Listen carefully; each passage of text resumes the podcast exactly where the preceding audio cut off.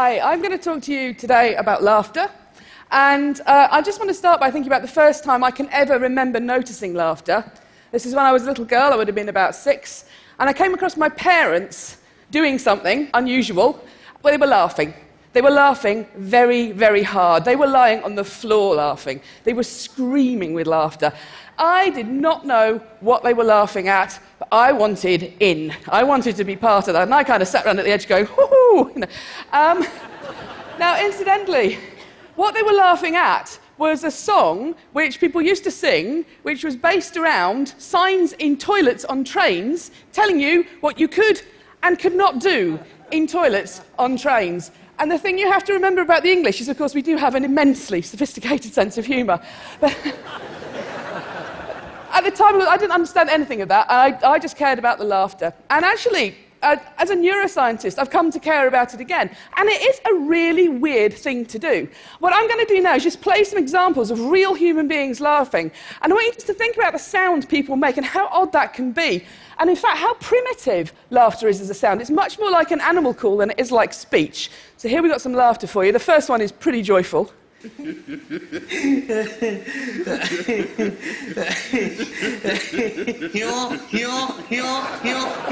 We're off.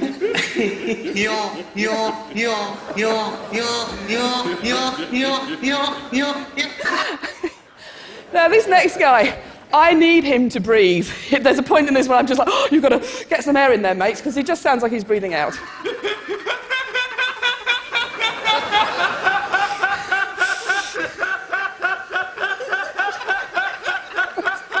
This hasn't been edited. This is him.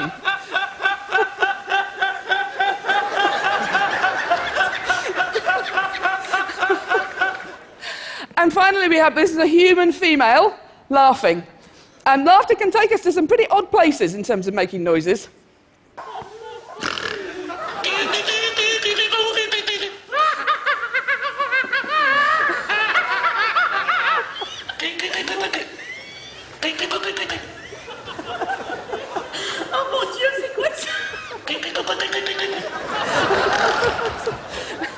Um, she actually says, Oh my God, what is that in French? And I think, you know, we're all kind of with her. Yeah, I, I have no idea.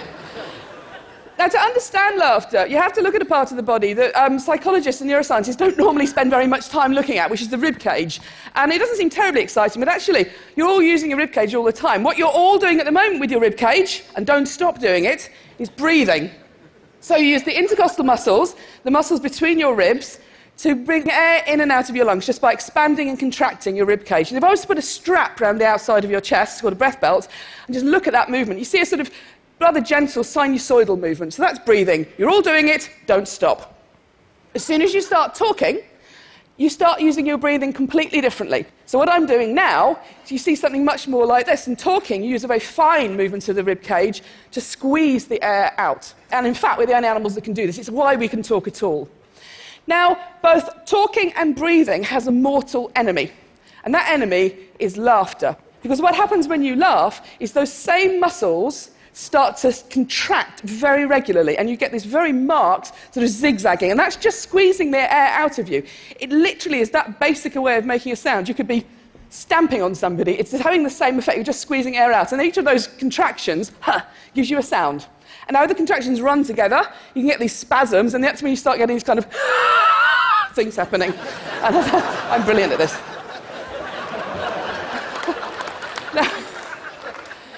In terms of the science of laughter, there isn't very much, but it does turn out that pretty much everything we think we know about laughter is wrong.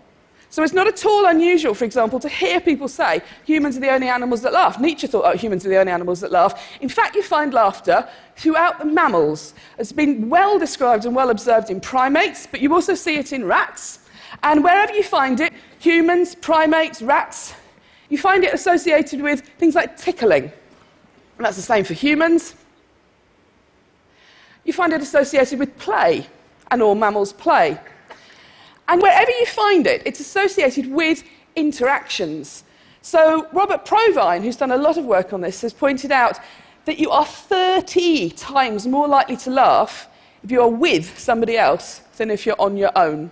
And where you find most laughter is in social interactions like conversation. So if you ask human beings, when do you laugh? They'll talk about comedy and they'll talk about humour and they'll talk about jokes. If you look at when they laugh, they're laughing with their friends. And when we laugh with people, we're hardly ever actually laughing at jokes. You are laughing to show people that you understand them, that you agree with them, that you're part of the same group as them. You're laughing to show that you like them, you might even love them. You're doing all that at the same time as talking to them. And in fact, the laughter is doing a lot of that emotional work for you. Something that Robert Provine has pointed out, as you can see here, and in fact, the reason why we were laughing when we heard those funny laughs at the start, and why I was laughing when I found my parents laughing, is that it's an enormously behaviorally contagious effect. You can catch laughter from somebody else, and you are more likely to catch laughter off somebody else if you know them. So it's still modulated by this social context. You have to put humour to one side and think about the social meaning of laughter, because that's where it really, it, that's where its origins lie. Now, something I've got very interested in is different kinds of laughter. And we have some neurobiological evidence about how human beings vocalize that suggests there might be two kinds of laughs that we have. So it seems possible that the neurobiology for helpless, involuntary laughter, like my parents lying on the floor screaming about a, a silly song, might have a different basis to it than some of that more polite social laughter that you encounter, which isn't horrible laughter, but it's, it's somebody's behaviour somebody is doing as part of their communicative act to you, part of their interaction with you. They are sort of choosing to do this. Now, in our evolution, we've developed two different ways of vocalising. Involuntary vocalisations are part of an older system, the more voluntary vocalisations, like the speech I'm doing now. So we might imagine that laughter might actually have two different roots. So I've been looking at this in more detail. Um, and to do this, we've had to make recordings of people laughing. And we've just had to do whatever it takes to make people laugh. And we've got those same people to produce more posed social laughter. So you said, imagine your friend told a joke and you're laughing because you like your friend, but not, you know, not, not really because the joke's all that. So I'm going to play you a couple of those. I want you to tell me you think this laughter is real laughter or if you think it's posed. So is this involuntary laughter or more voluntary laughter?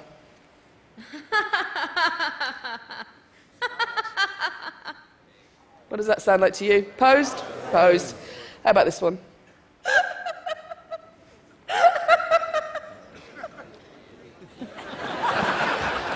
I'm the best. Not really.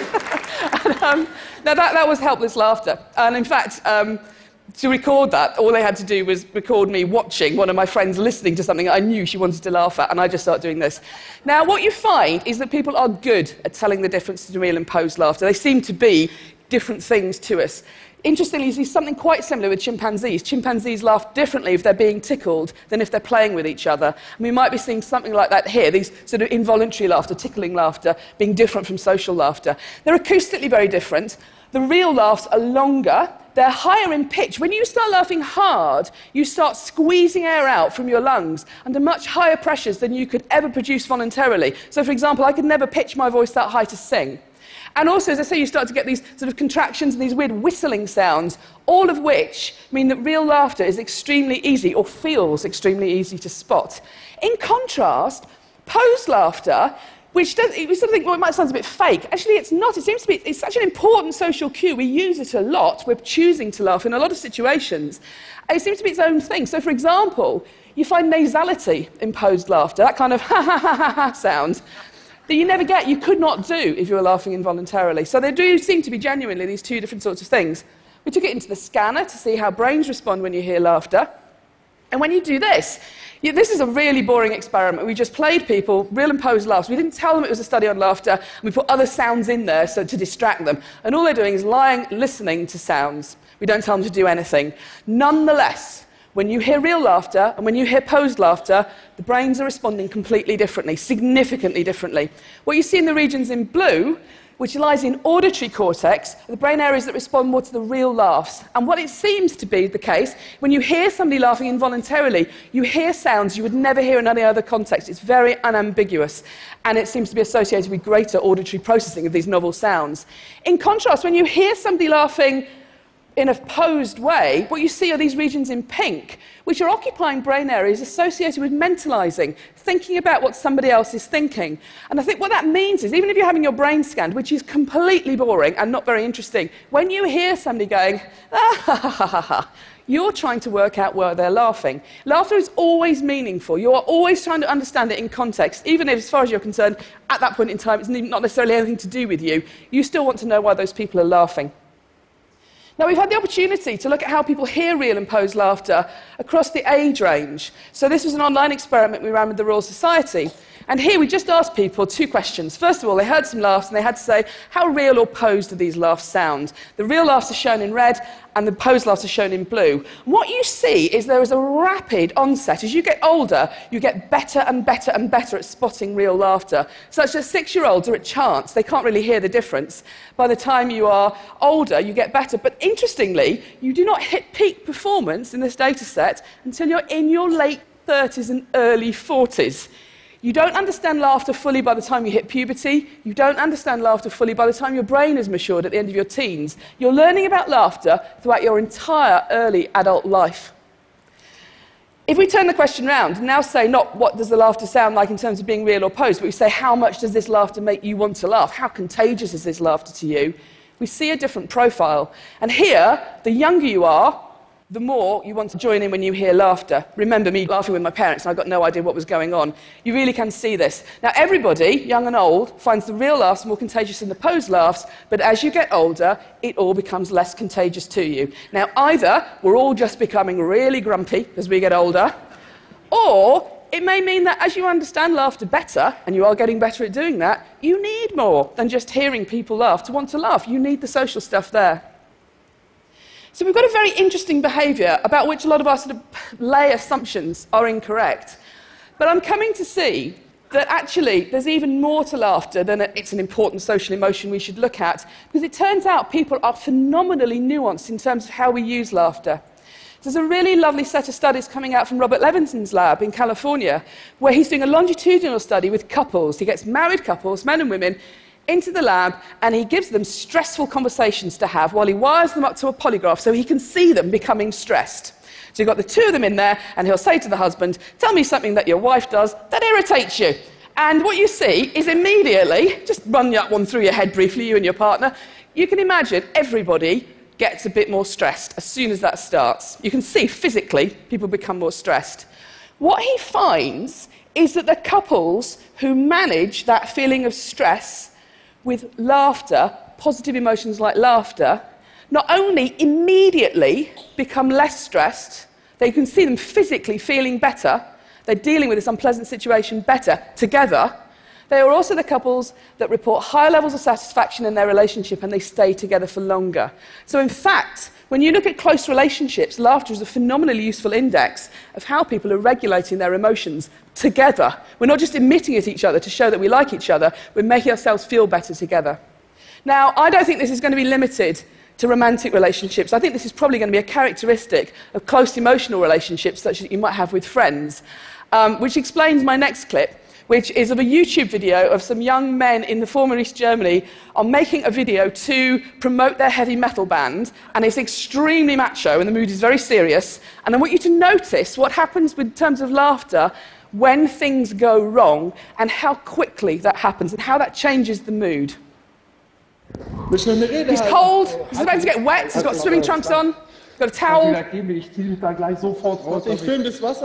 Ice. Eis? What might possibly happen? Sogar überall rein. In der Mitte am besten da. Ja. Video starts. Ich will, will mal gucken, nicht nachher das zu Hause. Serious mood. Ja. And my new band is called Siskill. We're off. and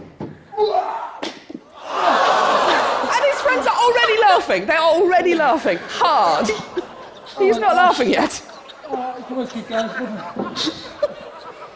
He's starting to go now.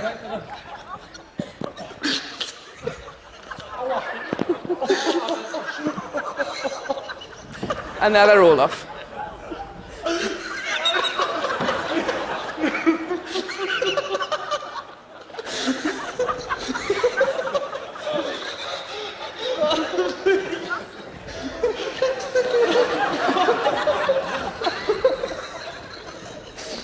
stressful.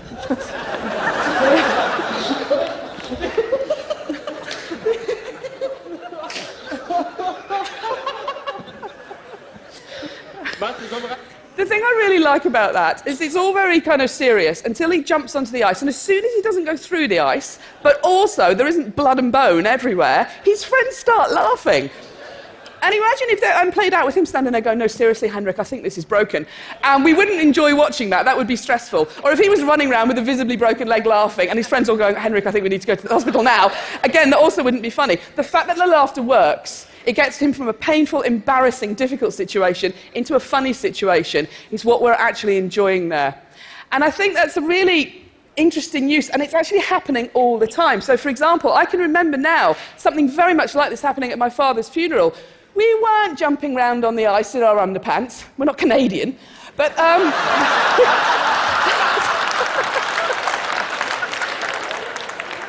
events are always difficult. I had a relative who was being a bit difficult. My mum was not in a good place. And I can remember finding myself just before the whole thing started telling this story about something that happened in a 1970s sitcom.